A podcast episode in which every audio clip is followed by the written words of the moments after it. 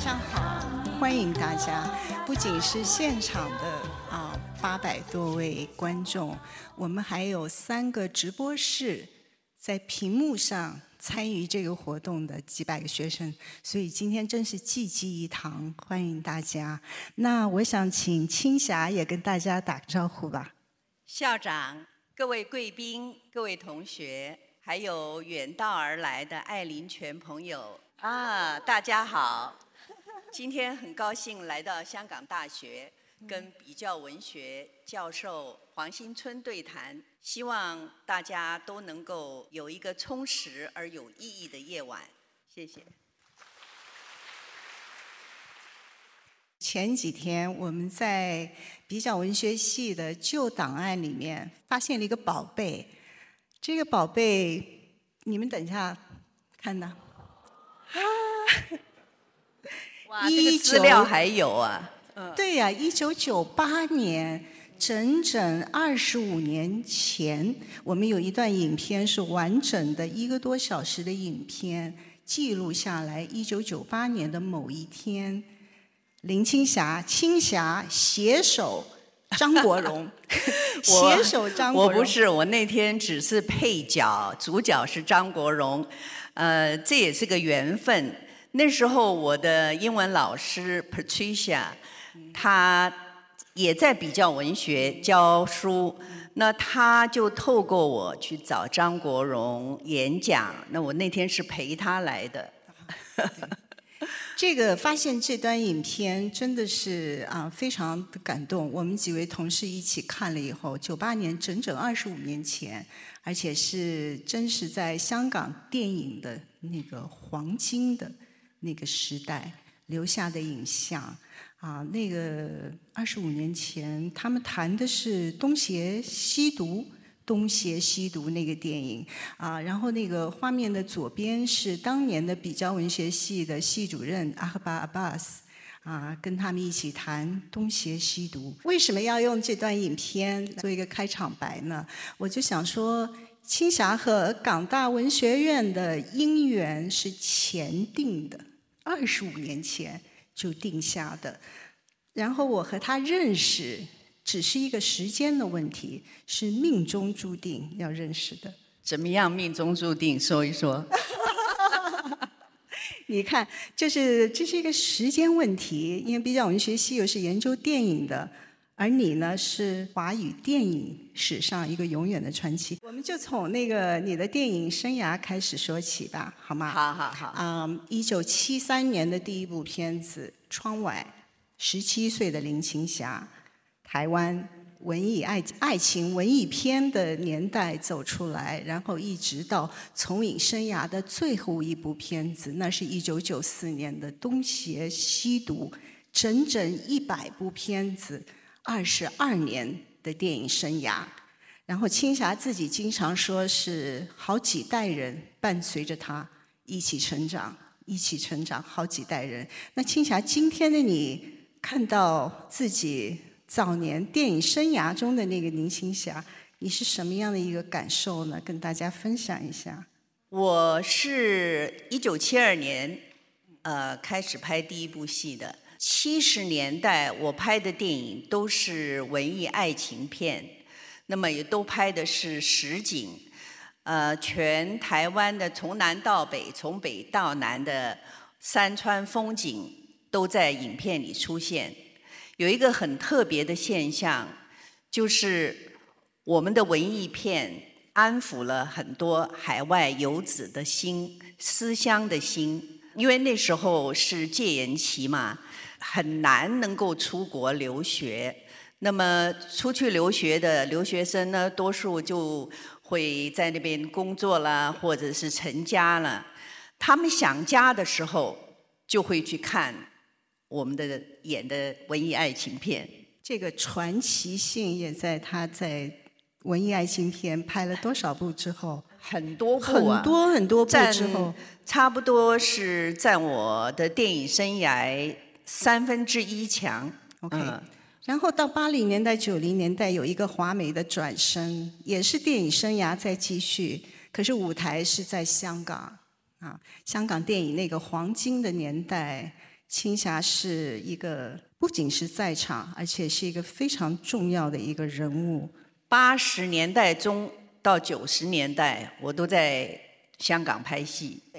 香港电影其实啊，我们那个比较文学系有很多那个研究电影的学者，历来是研究电影是一个标志之一。那我们大家都觉得那个非常喜欢早期文艺爱情片里的林青霞，但是更喜欢、更多的喜欢香港电影里面那个雌雄莫辨 啊的那个林青霞，是吧？对对对，我好像我最喜欢的电影都是反串男角的，最喜欢，嗯，最喜欢的最角色，喜欢的呃，最喜欢的角色是《红楼梦》的贾宝玉。那么我喜欢的电影呢，有《红楼梦》啦，《蜀山》呐，《东方不败》《东邪西毒》，都是反串的。有一句话就是林青霞就是东方不败。那不敢当。最喜欢的角色是贾宝玉，李翰祥的那个《红楼梦》里的贾宝玉。那我要问，最有挑战性的角色是哪一个或者哪几个？最有挑战性的角色啊，除了贾宝玉，贾宝玉是要又要唱，又要演，又要有身段。蜀山呢，我演的是一个。武功高强的公主，我在片电影里面好像只走了三步路，其他时间都在空中飞，所以我一进片场呢就被吊到半空中。我穿那个威亚衣，紧的勒得很紧。等我回家脱了衣服照镜子，我的身体全部都是那个淤紫印着那个威亚的衣服，好像穿了一件那个淤紫的衣服一样。我现在讲的是蜀山，第三是东方不败。东方不败呢，我演的是一个男人的角色。第一天演的时候，导演说：“哎，你怎么不像男人？怎么演都不像。”我说：“我已经很硬了。” 导演说：“哎，好像男人的脖子比较硬。”哎，他这么一提示，也真的是看起来像像一点男人。东邪西毒。我演的是一个精神分裂的公主，有时候演男的，有时候演女的，这个是难度也很高，也很辛苦啊。我拍这个戏，拍到有一天在陕西的榆林的山洞里面拍，等拍到天亮的时候，工作人员都在前我前面收拾东西啊，忙得不得了。导演就在后面，然后他就笑，一直在笑，对着我笑。他说：“青霞疯了，青霞疯了。”我这一回神，回过神来，我真的是披头散发，坐在那个道具床上，两眼发直。然后我觉得那个场面是真的就挺好笑的，可是还笑不出来了，实在是，真的是精神分裂了。这个是最有挑战性的角色，那最恐怖、最恐惧的？恐惧，哎，有有一部电影是《警察故事》，《警察故事》有两个镜头是要特技，特技镜头是很惊险的，呃，应该是要特技师来演的，但是导演成龙跟我讲说，他说你要自己做的话，所有人看了电影都会记住。那这个就吸引了我，想要去做。有一个镜头呢，是那个武行把我扛在肩膀上，打到那个桌子木头桌子上，这样翻过去打。我拍的时候其实是也不知道会怎么回事，但他一翻到上面的时候，我已经昏了。打在下面，我已经不搞不清楚怎么回事。结果要重拍，导演说看不到我的脸，因为。因为我下去已经已经昏的，已经不知道怎么回事，空中在空中已经吓死了。好，后来拍第二个镜头是另外一个是比较我比较害怕的镜头，我从来没有那么害怕过。导演一说 camera，我就蹲在地上啊，这个胃抽筋啊，就蹲在地上大叫，叫了好多次。哎，我想说好了，我就拼了吧。那个镜头是要把我武行把我摔到一个玻璃柜子里面，整个玻璃柜，我整个人要丢到那个柜子里面，结果我摔进去，我我唯一记得就是说我的脸要一定要给摄影机看到。这个两个镜头是我的比较害怕的，嗯。那一定有特别尴尬的吧？这种这种无那种难以预料的那种那种身体的运动，会产生一些非常尴尬的瞬间，有没有？尴尬的瞬间，你的意思说最尴尬的最尴尬的镜头？哎，有一个镜头是真的是挺尴尬，也不是那镜头尴尬，这镜头之前预备的时候，东方不败有一个。最惊险的镜头就是说，把我吊到五层楼高，用那个威牙倒吊，就是头冲下，脚在上面。那么，如果说倒吊的话，必须要在那个两个腿中间要绑那威牙，就是穿那个威牙衣，然后刚威牙要吊在我的两个腿中间。结果事前呢，我就穿了威牙衣，没想到。有十只男人的手，就五个男人在我的大腿中间绑威亚，那个真的是蛮尴尬的。但是没办法，要拍戏啊，我就就就 憋着那个尴尬。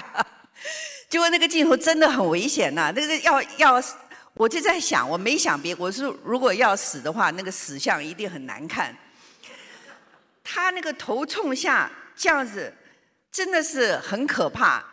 后来我看电影的时候，我我就找这个镜头，到底是这么危险镜头拍出来，我的脸脸到底看到看不到？根本看不到我的脸，那个头发全部遮到脸了，非常非常有意思的故事，我觉得真的是啊，那个对啊对啊，而且在别的地方还看不到这样的。描写啊，真的，呃，重影生涯的最后那部片子《东邪西毒》啊，真是一个很完美的句号。我非常喜欢在教课的时候用那部片子，而里面最喜欢的那个经典的那个段落就是慕容嫣、慕容燕。雌雄难辨、朴素迷离的那个角色，哎呀，我觉得你真是演的特别好，而且那个台词功夫也特别好。那个电影非常是我自己的对白。这个演这个过程中有没有一些经验可以分享？那个我还真的是很入戏，真的是挺精神分裂的。有一个镜头呢，就是我抱着大树，因为疯了，因为慕容嫣。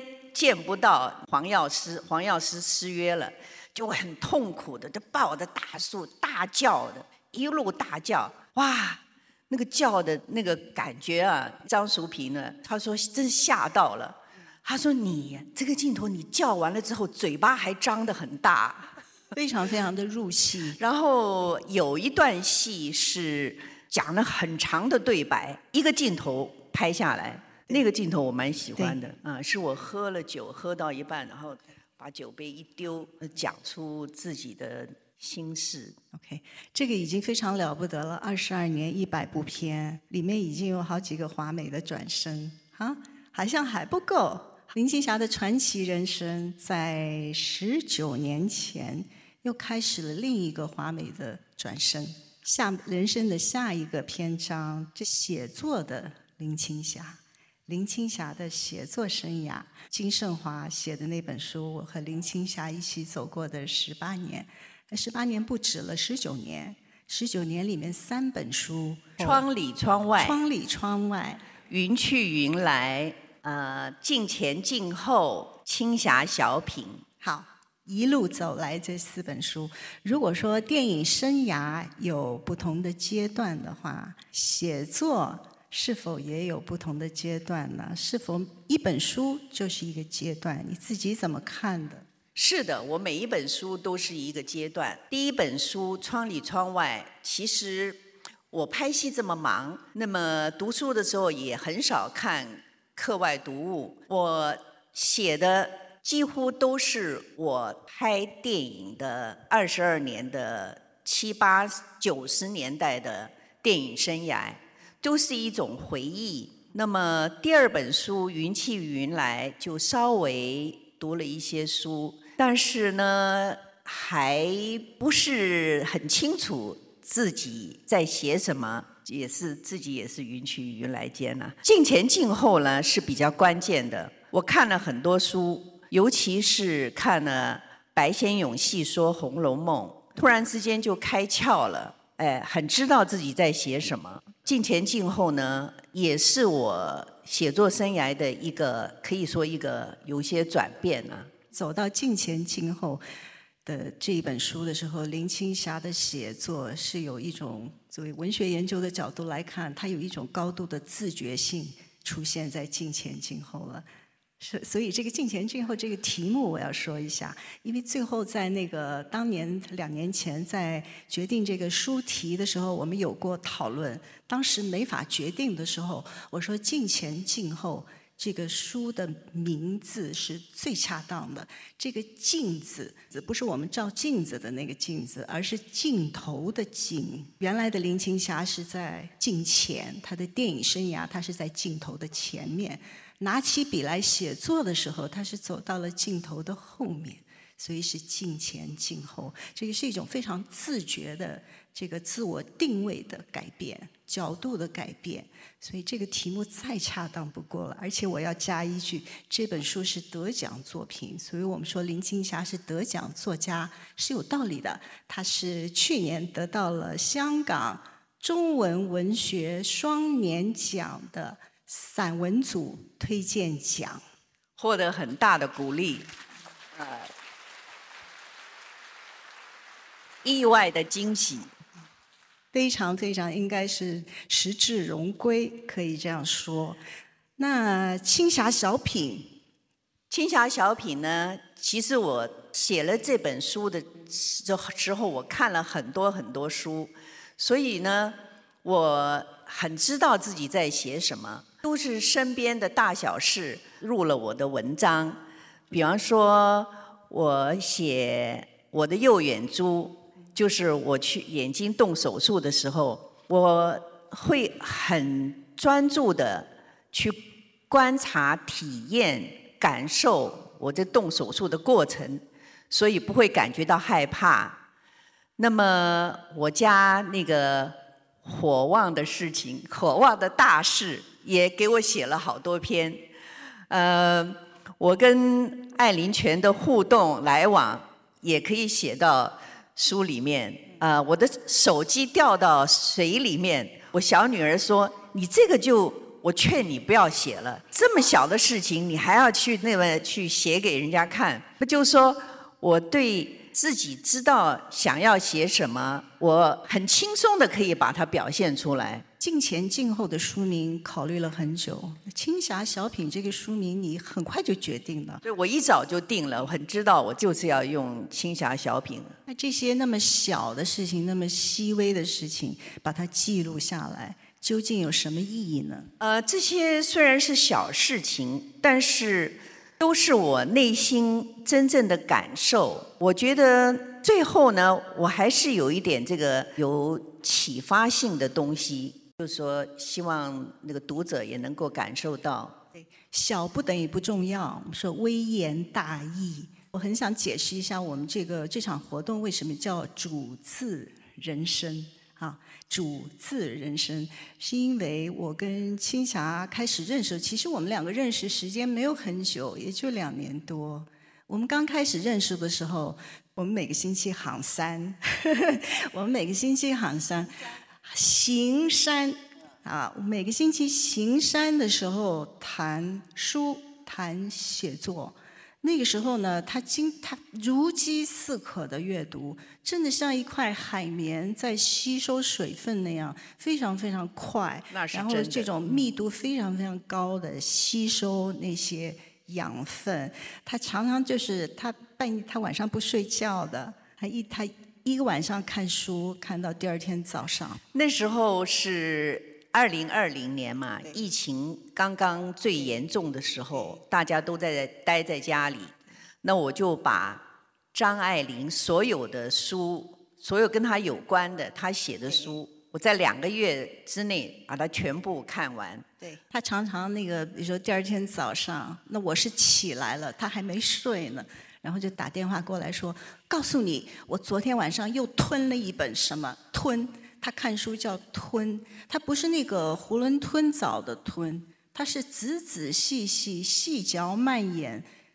反复反复看懂了以后把它吞下去。所以他的书叫吞书。那我就跟他开玩笑说：“你看书叫吞。”那你写字就是煮了，煮了吞，吞了又再煮，继续煮，反复煮。所以这个“煮”字是这么来的。就是那一年我写了一篇文章，叫《青霞的煮字生涯》，所以我们的活动叫“主字人生”。那我也写了一篇，你叫《走进张爱玲》。是不是？不是张迷，还有啊，不是张迷，不是张迷。对，因为新春说，我说新春，你研究张爱玲研究这么多年啊，又这么辛苦，到呃上海去翻页，在那个图书馆里翻她的资料。我说，那你一定是张迷了。新春竟然说我不是张迷，那你说说为什么你不是张迷？我就是说张迷有各种各样不同的不同的张迷，我一定不是那种会去翻他的个人私事啊。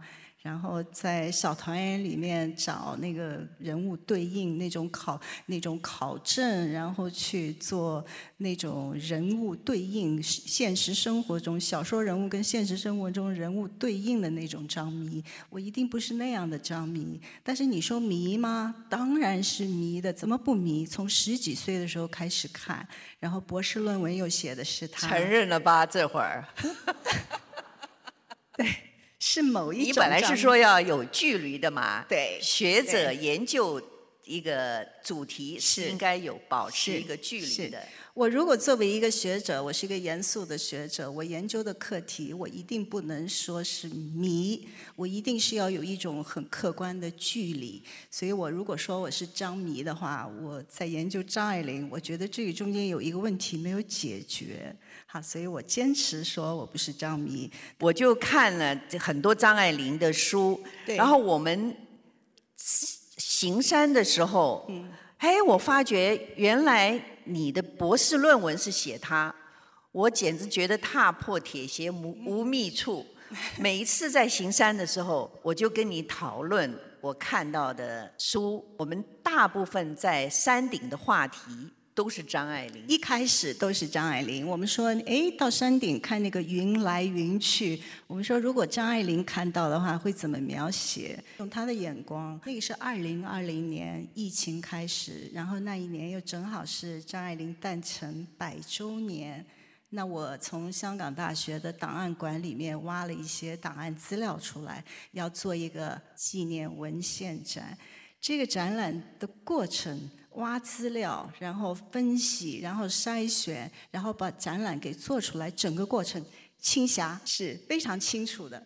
对对对，每一次在山顶上，你都会跟我讲你做了什么。就说张爱玲她比较喜欢的女作家是谁？Stella Benson，Stella Benson，对吧？你说你准备要写。张爱玲的历史老师，寻找博朗士，寻找博朗士，嗯，港大当时文学院的历史老师，嗯，Norman。哇，这这个我最喜欢这篇，看的好过瘾，都舍不得看完。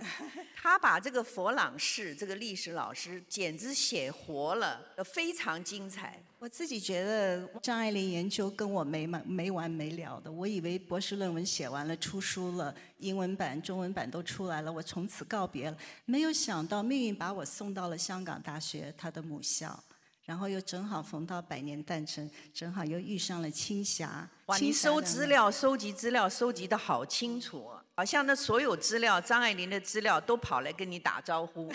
嗯，这个这个张爱玲是多少学者专家写啊？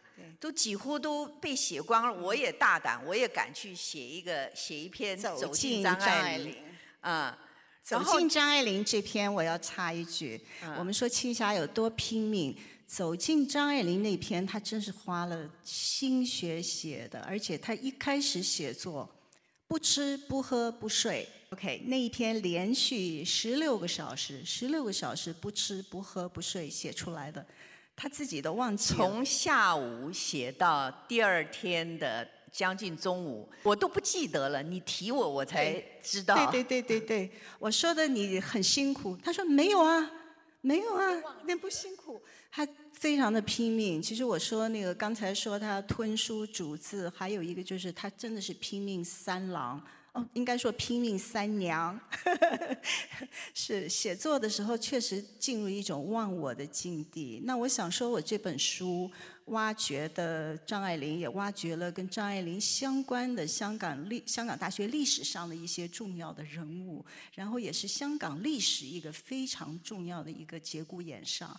然后这个整个挖掘的过程，最后把它写成一本书，青霞有推动，是他一直在跟我说。你的下一章呢？他看完一章还不够，说那下一章呢？继续写，继续写，继续写，然后在后面推动，才有这本书出来。所以我的后记里第一个要感谢的是他。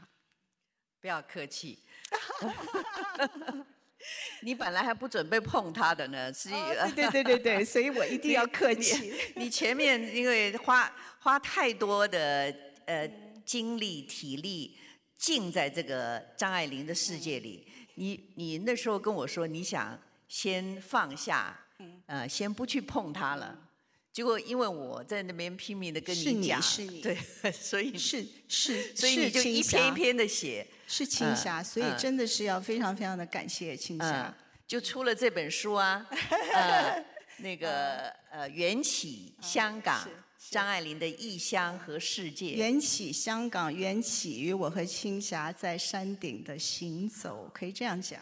我们在山山顶行走这个三年中间，你出了这本，我出了《镜前镜后》跟青霞小品。对，呃，我们都很努力。我只有一本，你还会接着写吗？接着写，接着写，我觉得没完没了的。我觉得张爱玲是没完没了的，因为我觉得再挖下去，我这个人是档案控。我因为你看，一开始我就给你们看的一张是档案照片，我就看到档案资料就发疯了一样的，所以还会有有新资料、有新观点、新的写法，继续下去。你呢？我当然继续煮了，煮一辈子，煮一辈子，煮一辈子。这写作真的很好玩。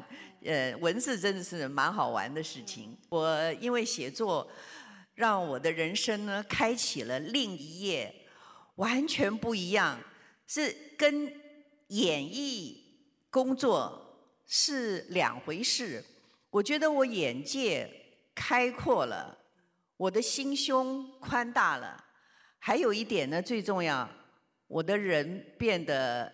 比较更善良了，因为为什么？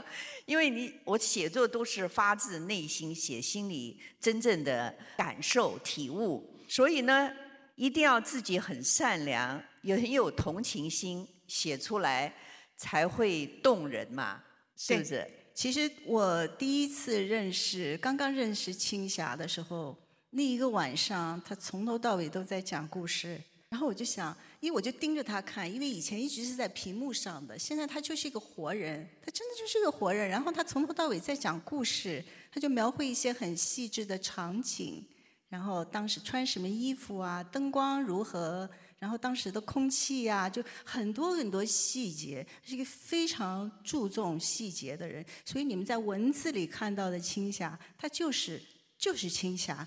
平常他就是这样的看世界、看朋友。我很喜欢听故事，喜欢讲故事。我在写作之前，很多朋友都说你可以写文章。我说哎，为什么？他说因为你讲故事好听。对，是这样的，非常会讲故事，而且非常愿意讲故事。哎，我告诉你，问他一个问题，说，哎，那天怎么回事？哎，我告诉你吧，然后就开始讲了，然后就是那个场景，就开始描绘一个细致的描绘一个场景，然后就非常的栩栩如生。对，下一本书是什么？下一本书啊？下一本书？哦，下一本书第五本肯定要跟前四本不同了，我会更往内心里挖掘。我会更多的自省和对生命的探讨，也而且是一个主题的，对我好像知道，但是这个目前还是一个不能公开的秘密啊。前面的四本应该都是为这个第五本在做准备，可以这样讲吗？你刚刚开始这么跟我讲的时候，我吓一跳，我说怎么会这样子呢？我后来我再想一想，也有道理。是这样的，是这样的，所以我和大家一样都特别特别的期待。然后今天我们在场有这么多的学生，跟我们的年轻学生说几句鼓励的话吧，青霞。哦，好，来跟大家说一说锲而不舍的精神。我拍戏到第十八年，我才被获得肯定，得了一个金马奖最佳女主角奖。那么写作也是写到第十八年，也是被十八年之后被认可，拿了一个文学双年奖的散文推荐奖。这两个十八年呢，虽然非常的辛苦，但是我也乐在其中。其实我想，这个过程，人生也不就是一个过程吗？所以我就想，希望各位同学呢，对什么事情。非常有热情的话，就要抱着一种锲而不舍的精神，将来呢一定有让你惊喜的事情发生。对，谢谢。对，很完美了，我觉得就在这里做一个收尾，非常完美。我觉得那个锲而不舍也是送给我的，我们要继续走下去。哎，你你没忘了叫我朗诵啊？哎呦，你怎么都没有朗诵？都忘了叫你朗诵，你都忘了叫我朗诵青霞准备了青霞小品里面两段非常好的段落跟大家分享，幸亏你提醒我了。我讲的是第一篇跟最后一篇，第一篇呢是一条花裤穿三代，最后一篇是玫瑰的故事。那么一条花裤穿三代呢，主要是讲我的母亲。把我穿过的一条裤子改小了，给我的女儿穿，然后我又把它传给我孙女。从我记事起，母亲几乎天天趴在窗边的裁缝机后面为村里的邻居做衣服。她手很巧，上过几次缝纫课，就能做出令人满意的衣裳。我和妹妹小时候穿的都是妈妈亲手做的，她总是做两件一模一样的，给我和妹妹一人一件，还会设计花样，肩膀的蝴蝶结，袖口的荷叶边。现在想想，如果她能有机会好好的上服装设计课，绝不会输给一般设计师。这条花裤子。改装前是我年轻时在台北穿过的，价格非常便宜。我婚后生下第一个女儿，母亲从台北到香港来探望我，带来了这条裤子。她把它改小了，可爱极了，我非常喜欢。艾琳一岁多的时候穿上它，我满心温暖，感受到妈妈的心思。第二个女儿生下来，又接着穿。女儿们都长大了，我把它好好的收了起来。二十几年过去了，女儿佳倩生了老大，我把花裤子找出来，高高兴兴的给孙女穿上。第二个孙女接着穿，在不同的时间里，这条小花裤穿在女儿们和孙女们身上。承载着欢乐的气息，也总是令我想起自己的母亲。这条小花裤就这样穿越了三十多年，每次小宝贝穿上，我都要说一说小花裤的故事。虽然母亲不在了，她那一针一线的情谊绵延不绝。传递到了第四代。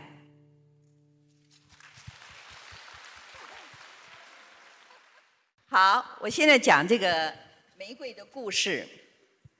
玫瑰的故事是讲一个玫瑰园主人，他一个人种了一千六百五十棵玫瑰树，我对他非常有兴趣，因为我知道他必定有一个很好听的故事，所以我去拜访他。这段是第二次去玫瑰园，带着笔记本专程去访问男主人。他说自己年纪大了，希望有一位跟他一样的爱花人能够接手这个园子。他神情有一点哀愁。身影有一点孤独，但拿着利剪行走在花丛中，却是步履轻盈的。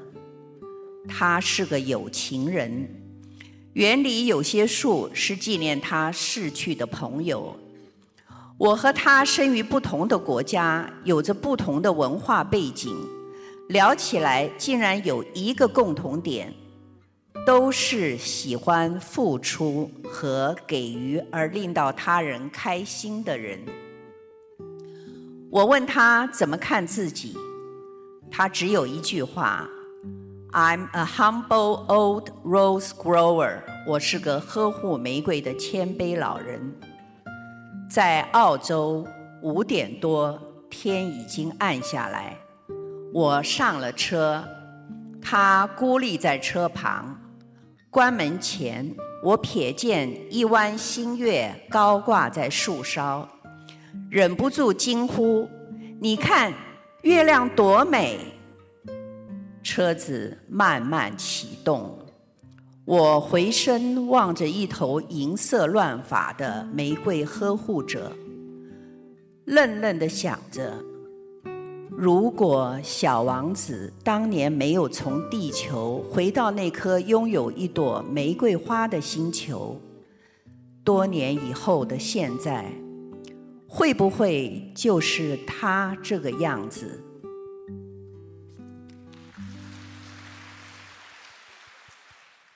非常非常棒，这个就是青霞小品，小说的是事物的细。细小、细致入微的日常生活的一些点点滴滴，但实际上背后的意义可不小，所以叫做微言大义。刚才那个给同学们说的锲而不舍，真的是要锲而不舍，每个人都要锲而不舍，我们都要坚持走下去，是吧？对，嗯，对，对，是这样的。这学习是个很快乐的事，也是令你会年轻的。写作也是，写作也是，继续继续的走下去。想象不到的好，等于就是收尾在这里哈，非常好的最后一个啊 message，锲而不舍，我们要把友谊也坚持下去，我们的行山也要坚持下去，写作也继续下去，那是必须的，一 定一定。谢谢两位精彩和非常温暖的呃分享和对谈。好，现在就是刚才讲的呃大问的环节。其实我发现，其实大家都是对呃青霞女士的爱意，instead of 问题，祝福还有示爱，示爱很多很多，对啊。好吧，我就先问一下，嗯，刚才你们呃，我一个自己私下的问题吧，就是刚才你们讲你们在行山的时候在分享呃艾琳的事，但是我就比较呃好奇了，因为呃行山的时候都是看到呃香港的大自然的环境，然后除了呃张爱玲之外，你们还有呃谈到其他有关于香港的呃生活的事情没有吗？行山的时候的细节，呃，行山细节啊，最初行山的时候呢，新春呢非常的沮丧，因 因为他不能做他热爱的热瑜伽，然后呢，这个疫情又呃很受心情很受影响，我就跟他说，我们就要像在吴哥窟。巨石夹缝里面生长出来的小花一样，我们要在夹缝里寻找开心那个快乐点，逆境向上。青霞的小花，他跟我讲了很多遍，我每次说：“哎呀，真是什么都做不成，封锁在这里，封锁在香港，封锁在港大校园，什么都做不成。”他说要像那个小花。他每次讲那个吴哥那个石缝里的小花，其实我脑子里蹦出来那个影像是什么？我没跟你说过。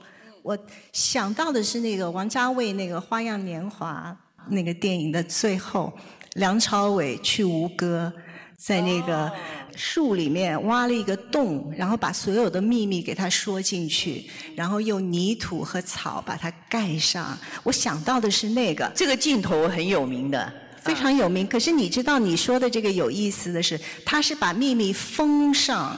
尘封，青霞是从那个泥土和那个草里面开出一朵花来。他说：“这个小花，小花的意义，其实我现在想起来就是文字的意义。为什么要写作？为什么要在任何情况下，任何不管是怎样的封锁，不管是怎样的压抑，文字能有那种救赎、疗愈、疗愈、救赎和疗愈。其实这是青霞的小花。”开出来。第二个问题就是问青霞的，都是你的事业都是围绕着电影，然后现在就摇身一变成为一个作家。你的写作有没有改变你对呃演艺事业业的看法？你现在的作家的身份会不会令你令你呃重新思考你以前的演员的身份？我如果说现在去演戏的话，我肯定那个层次比以前丰富，肯定会演得比较好。嗯，呃，其实演戏跟写作是对我来说是两回事，两回事。呃，写作是从零开始，演戏也是从零开始，我都是边做边学吧。下一题。好，呃，就问呃黄教授吧。就问黄教授，你刚才讲你的新新书里面，呃，就呃发现呃这本书里面有关江爱玲在香呃港大岁月的书，并不是一般的文学文学史的书写。而是蕴合了呃历史的考证，呃一手的资料，你对呃章的文本的阅读阅读，呃甚至于你自己在港大的呃。呃，亲身的体验的，呃，出来的作品既是张学，也是港大历史的论述，也是香港的文学和电影的研究，也是呃，对于香港将战前战时的围观的书写，就感觉好像在阅读一本多声道的小说。就想请问你是如何如何想到这一种韵合式的叙事风格？哦，谢谢谢谢，这个问题特别好，确实是多声道。然后是从不同的角度切入，这个是我觉得学术生涯走到今天这一步，我可以试着写写不一样的学术文章。但是实际上后面的那个学术研究的那个基本功，然后资料的那个积累、资料的筛选，这些所有的学者该做的功夫是一点都不要不能少的。这个方面是一点懒都不能偷的。但是我在想，是表达方式上。可以不一样一点，比如说像张爱玲这样一个题目，如果一上来就用非常的学术的方法，用理论框架把它套进去，我觉得他那个文字就被扼杀了。所以我就尝试用一种比较感性的方法。去切入感性的方法切入，然后试图设想我的读者群是也是多层次的，有学术界的，也有普通的读者。我想那个学术文章是可以写的好看，我要写好看的学术文章，所以确实是有这些考虑在里面的。好，谢谢你的问题。一位朋友就是问，想知道呃你在主演《滚滚红尘》的时候，想你分享一下跟三毛本人的一些印象，很想知道她是怎么的一位呃女子啊作家。其实我觉得《滚滚红尘》我们得了很多项金马奖项，我觉得最重要的人应该得奖的是三毛。他写这本书的时候，真是呕心沥血。呃，我从来没有说读一个剧本是这样的读的，是这个三毛这个编剧自己念给我听，念的中间呢，他也放音乐啊，也陶醉在里面。我对这个剧本、这个角色清楚的不得了。像王家卫呢，对，没剧本，没剧本。到了演完的时候，可能才知道自己在演什么。呃，所以那个《滚滚红尘》呢，我对这个剧本呢非常了解，而且三毛是一个，我我平常我见到一个人第一印象，我都会看他记住他的穿着打扮。那三毛他的穿着肯定也很特殊，但是他这个人的本身更吸引你，让你都被他吸引到。都没有注意到他他的穿着打扮呢，很想说帮我写一本自传，当然我很高兴，可是我是觉得我我还我我不值得去出一本自传了，很怀念他，实在很怀念他。呃，他有有说要跟我一起去旅行流浪。呃，但是他说他很敏感，他说后来他说不要了，呃，我还是不敢跟你去旅行。那为什么呢？他说你太敏感了，我怕你看的太多，还要知道些什么呢？都是一个很美好的呃岁月吧。要不要听听那个？听听鬼故事吧，也不是鬼故事啦，是一个。灵魂的事情，讲魂魄。我们那天第一次见面，然后他带我们到一个古董的老祖母的床上去坐着喝茶。我跟严浩对着他，然后一边聊天呢，他就在那个簿子上就这样子一边聊一边用铅笔这样子写。我也觉得奇怪，严浩严浩说：“你在写什么？”他说：“我在跟荷西聊天。荷西，你知道是谁吗？啊，知道啊。他说我们常常聊天的。然后啊，我说荷西他讲什么？他在讲他，我告诉他我们在聊什么。哎，他还在说神经病啊什么什么。然后他就跟我说一下，说一些他这个是灵异，他去到曾经去过另外一个那个世界是怎么样。然后我们三个就说。”哎呦，我们这个都不知道去到另外一个世界是怎么回事。哎，不如我们约定一下，我们三个人谁先走的话，谁就告诉另外两个人到底是怎么回事。好好好，好好好。结果呢，有一天晚上三点多，我接到一个电话，青霞，我头好痛，我头好痛，我头好痛，我头好痛。哎，我说这是谁呀？谁在跟我开玩笑啊？但但是声音实在是很像三毛。那我爸爸在另外一头那个分机上也在听着电话。我说是谁呀？后来也没有人说他曾经打过这个电话给我，也没有人说跟我开这个玩笑，就是一个悬疑啦，一个一个一个很奇怪的事。然后我问我爸爸：“你接了电话，你有没有听到什么？”他就觉得哎，什么，没什么，他他他没讲，我也没再问。第二次，我在睡觉的时候呢，我做梦就梦到那个窗户那边飘下来很多的那个稿纸跟很多信。哎呀，我梦里面我这样想，是不是三毛啊？我就很害怕，我就很害怕，我就念了一个咒，我念了咒去停止那个梦。所以我好像我觉得他好像要告诉我什么，我我我又没有没有仔细去听。第三次，我跟我个朋友到埃及去旅行，我们已经到开罗了。在那天晚上，邓丽君打电话给我，我们两个通电话，他跟我说：“你快回来，掉头就走，你不要在那个埃及了。”我说已经到了开罗，怎么走啊？他我说为什么要叫我们回去呢？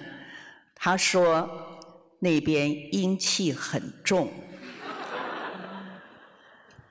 然后你知道吗？我讲的都是真的，我不是假的，我不是乱盖的。然后晚上呢，我睡这张床，我朋友睡这张床，那边有一个沙发，然后我就看到一个中分的长头发，然后两只手放在那个那个沙发上，皱着眉头，穿着大红的袍子，皱着眉头看我。哎，我心里想说，哎，你不是走了吗？怎么还在啊？啊，突然是讲，哎呦，不对，是真的走了！我又念咒，把他给吓跑了。从此我就没有再接收到消息。然后你那个严浩他是信道教的，我就问严浩，我说，哎，我有三次这种经验，我说你有没有收到什么？第一次他跟我说，哎呀，这个不算什么。后来我第二次我再碰到他，我又问跟他讨论这个事，他说可能我大概接收的不好吧，这个是我的感受啦，不一定，反正就是，你们自己去想啊。又是个新的故事。其实你刚才讲到的那个故事的时候，也呃有一些朋友也是问到一些呃共通的问题，是你也许你的东方不败的影像太深入民心了，所以很多人就是问你呃有没有害怕的事情。我想不知道刚才的问题有没有达到，还是你有其他的要加上去吗？拍戏的时候害怕的是啊，害怕。拍戏没有什么可以怕的，拍戏最大，他叫你干什么就干什么。有时候到了现场才知道你要泡在水里面。我们有一次在拍《东方不败》的，在山顶上拍，那天很冷很冷，又有点下雨，很多临时演员都跑掉了，都逃跑了。后来他们就说：“哎，你可不可以跟导演说一下？就是这太冷了，实在是，可不可以不拍啊？”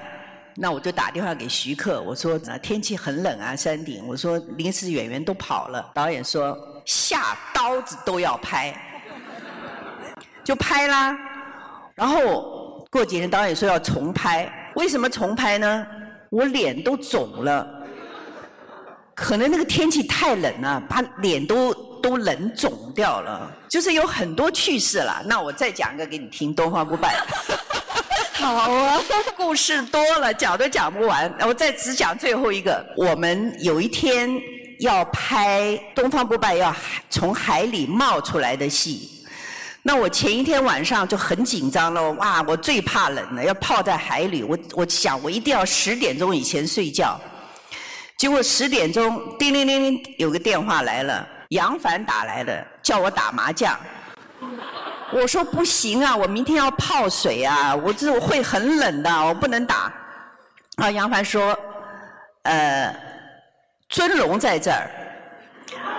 我说啊，尊龙啊，那我倒是想跟他见个面。然后打打打，打了四圈，又要要求再打，哎呀，最后打到天亮。我吓得不得了，我说怎么办呢？我这是这这个要泡水呀，这白天都一直都在这撑着，撑着也睡不着。到了黄昏的时候，就说要要在水里面。我那个时候才知道，它水里面摆了一个油压机啊，就说你要抓着那个机器，慢慢的人从那个海上这样慢慢这样子升上来。那因为你这你不用那个机器的话，你可能噗一下就冒出来了。然后还有那个救火的那个救火器啊，下面喷制造那个气氛，会布鲁布鲁布鲁那个很威风的那个架势。然后我下去了，布鲁布鲁布鲁，我的头发夹在那个机器里面，夹发夹在机器里面，哇，这个这不完了吗？很恐怖啊！我硬撑撑撑硬硬撑上来，那个上来本来导演是准备看一个。东方不败，很威武的一个脸上来，结果我在扭曲的脸上来，哇，那个很很恐怖的脸，这个就是另外一个，这个才是最恐怖的呢。你刚才没讲这个，这个最恐怖啊！我觉得头发那个，对呀，我都有一点说，哎呀，会不会那个了？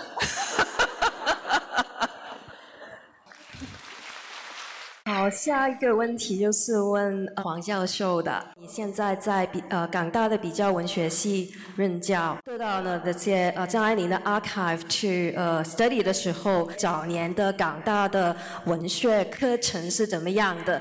比如张爱玲跟现在的呃文学院的学生在阅读文本的时候的想法还有视野有什么呃一样还有不一样的地方？哦，谢谢谢谢。这个回到港大文学院的传统，港大文学院的传统是非常久远的啊。张爱玲入学的那个一九三零年代，她是一九三九年进入的港大。整个三零年代，香港大学的校园发生了很大的变化，其中一个是女生的数量增加了。一九三零年代初还没有很多女生呢，但一九三九年到张爱玲入学的时候，文学院的男女生几乎是一样的多，甚至女生还超过了男生。所以你看，校园那个面貌发生了很大的变化。他其实非常幸运，三九年入学的时候，港大文学院的课程已经发生了改变，然后课程更加趋向了国际化，比较更像我们现在的那种说学科整合的那个样貌。其实，在三零年代的港大文学院的课程上。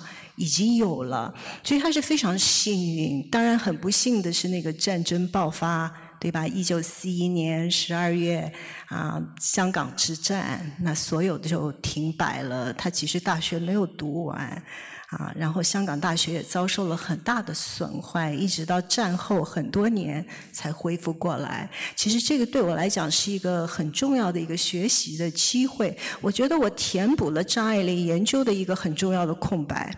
都说她的崛起是奇迹，我不相信奇迹。我觉得她在上海一举成名背后是有原因的。这个原因是什么？我给他找到了。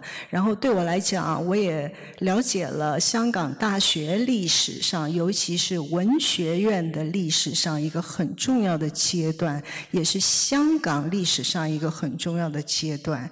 我觉得把这些所有的把它纠缠在一起写，是比较文学的范围，也是有一点文化史、文化史的那个研究方法在里面。谢谢，谢谢这个问题。谢谢黄教授。好，下一个问题也是呃问青霞的，也是跟刚才的问题有一点关系的。朋友说呃见到您来到香呃港大的校园，就想起了你在呃徐安华导演的《今夜星光灿烂》里面的演出，里面你是饰演六十年代的港大的女生，呃在本部大楼内呃重现当年的青春岁月。想请问您记得当年的拍摄经验吗？还有你现在来到这个校园，你觉得感觉是怎么样？还有我们的同学给你的印象是怎么样？港大的校园有一大部分呢，是跟我那时候拍摄电影的《星光灿烂》的时候是一模一样的，但它盖了很多的呃新大楼。学生的反应，学生嘛，学生当然是很好了。学生的反应没有我当年在台上那么激烈。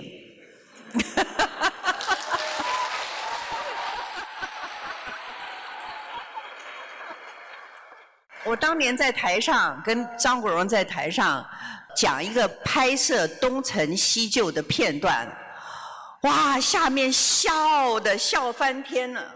对，这个是有影像为证的。我们那个一个多小时的那个录像，呃，是你就是我看到那段讲东成西就，我讲东成西就嘛。对，你们要把那个整理出来。要不要讲给你们听一下？看你看你们的反应怎么样？我呢，通常我拍的戏呢都是比较 serious 的，都是有故事性的。那一次我从来没有拍过喜剧，而且更没有拍过无厘头的喜剧。东成西就很无厘头，每一次拍一个镜头，我都要问导演，我说这个这个情节到底是前面是怎么样，后面是怎么样？那导演被我问得很烦呢。有一天呢，我们就拍山洞的戏，然后导演跟我说：“哎，这个戏呢，就是山洞里面有很多怪物，有很多鸡呀，很多鸭，啊然后鸡跟鸭就一起生了小孩啊，呃，生了小孩就是怪物啊，然后他就说，呃，你待会儿呢，你就跟张国荣就在前面走，你就跟他讲这些事，你就拍背影。哎，我听了我就觉得奇怪，这搞什么？然后我跟张国荣说，导演刚刚说了一些很奇怪的事，是不是整我啊？张国荣就说，哎，没关系了，你就照演就行了。那怎么演呢？鸡鸭什么生了孩子，我在我在后面，我的，你看你们的反应都不好。没有当年好啊！我想说，当年一九九八年，我们的主持人 Dr. Fiona Law 当年是大学二年级比较文学专业的学生，他在场，他可以告诉我们当年是一个什么样的景象。对呀，对呀，对对对，是大家都很紧张，就是酒堂去排队的。那太多人了，就在外面在排队啊，然后那面的气氛是很热闹的。大概是因为我们当时没有那么大的礼堂，都是一个比较小的 lecture hall，是本部大楼里面的一个教室。那个时候文学院还在本部大楼里面啊。对，好，这个问题也是问呃青霞的。如果请你给呃后辈一点的建议，如何写出好的文字？您最大的心心得是什么？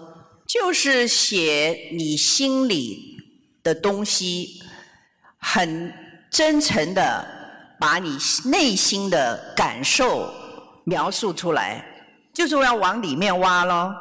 多看书了那是一定的，多观察。哎呀，我讲这些，其实你们这么多大作家，还用我讲啊？我帮你总结，我帮你总结，吞了煮，煮了又吞。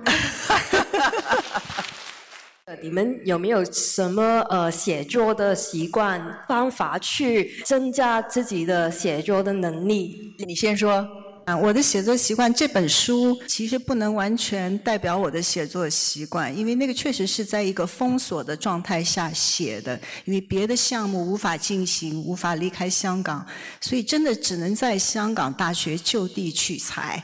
还真是挖到了宝，所以是非常专心、非常集中的，在一个很短的时间里把这本新书写出来。但是背后的积累是很多很多年的。那以前的写作习习惯，你说我们教书的，我们要教书，我们还有行政，所有的各种各样的事情都是把时间切得很碎，所以就是找到各种的缝隙，找到各种的可能性，写作是这样的。你的写作习惯我是知道的。我第一本书我刚开始写的时候是写在稿纸上的，窗里窗外全部写在稿纸上。我是白天的事情全部做完了，剩下的时间我晚上很晚睡觉，我就会坐在梳妆台前面，一边照着镜子一边写。我可以不动的写六个小时，等到我。发觉有鸟叫，天亮，差不多我也知道是六点了，我就开始停笔。那我有时候写完很兴奋，就会到处打电话啊，全世界打，全世界传，要听反应。对，这个我可以做明，呃，做做证明。然后醒来马上就收到青霞的电话，说你还在床上吗？赶快看，我传给你了，赶快看。我说你睡觉去了吧？不行，我要带你看完，给我意见。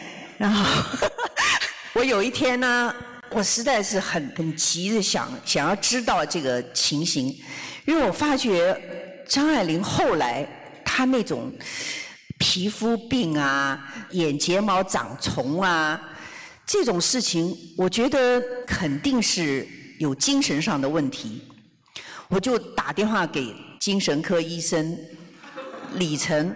我说张爱玲她她这样子啊讲那个这个怎么可能是睫毛上有虫？是不是精神上有问题？他说是的，他这种是他讲了一个名词，幻想象是想象的一个一个什么精神症状？就说我我会这样子，对，对青霞这个细节写在他那篇写的非常非常好的那篇《走进张爱玲》那篇文章写的非常的长。刚才你们的讨论里面都讲到时间的呃流流逝，这从前是怎么样，现在是怎么样，怎么呃面对呃时间的流逝，比比如说 aging 啊，还有其他的生死的看法，有没有新的的感悟？我觉得现在对我来说，什么事都不是什么大不了的事。自从我写作以后，我觉得我会特别的观察、感受任何大事小事。我看清楚了，我就觉得没什么。生死这个都是很自然的事，最重要它都会变成我的写作材料哈哈哈哈。好，呃，那么黄教授呢？你呃研究张爱玲多年之后再重读她的作品，重新去看她的资料，有没有呃重新在呃重读时间在呃研究文学里面的一个部分是怎么样的？啊，重读重读张爱玲写这本书的过程是确实是重读，而且是十几岁的时候读的那个经典。现在经历了这么多，然后又是在香港大学的一个特殊的那个氛围里面，哎，我觉得我非常幸运哎，我觉得这个题目就在这里等着我。当时来港大的时候还不是很清楚我为什么来港大，然后写完这本书我就明白了，原来命运把我送到这里来是让我重新回到张爱玲研究，然后给了我这么好的资料氛围。这是你的使命。哇，我不敢再说了。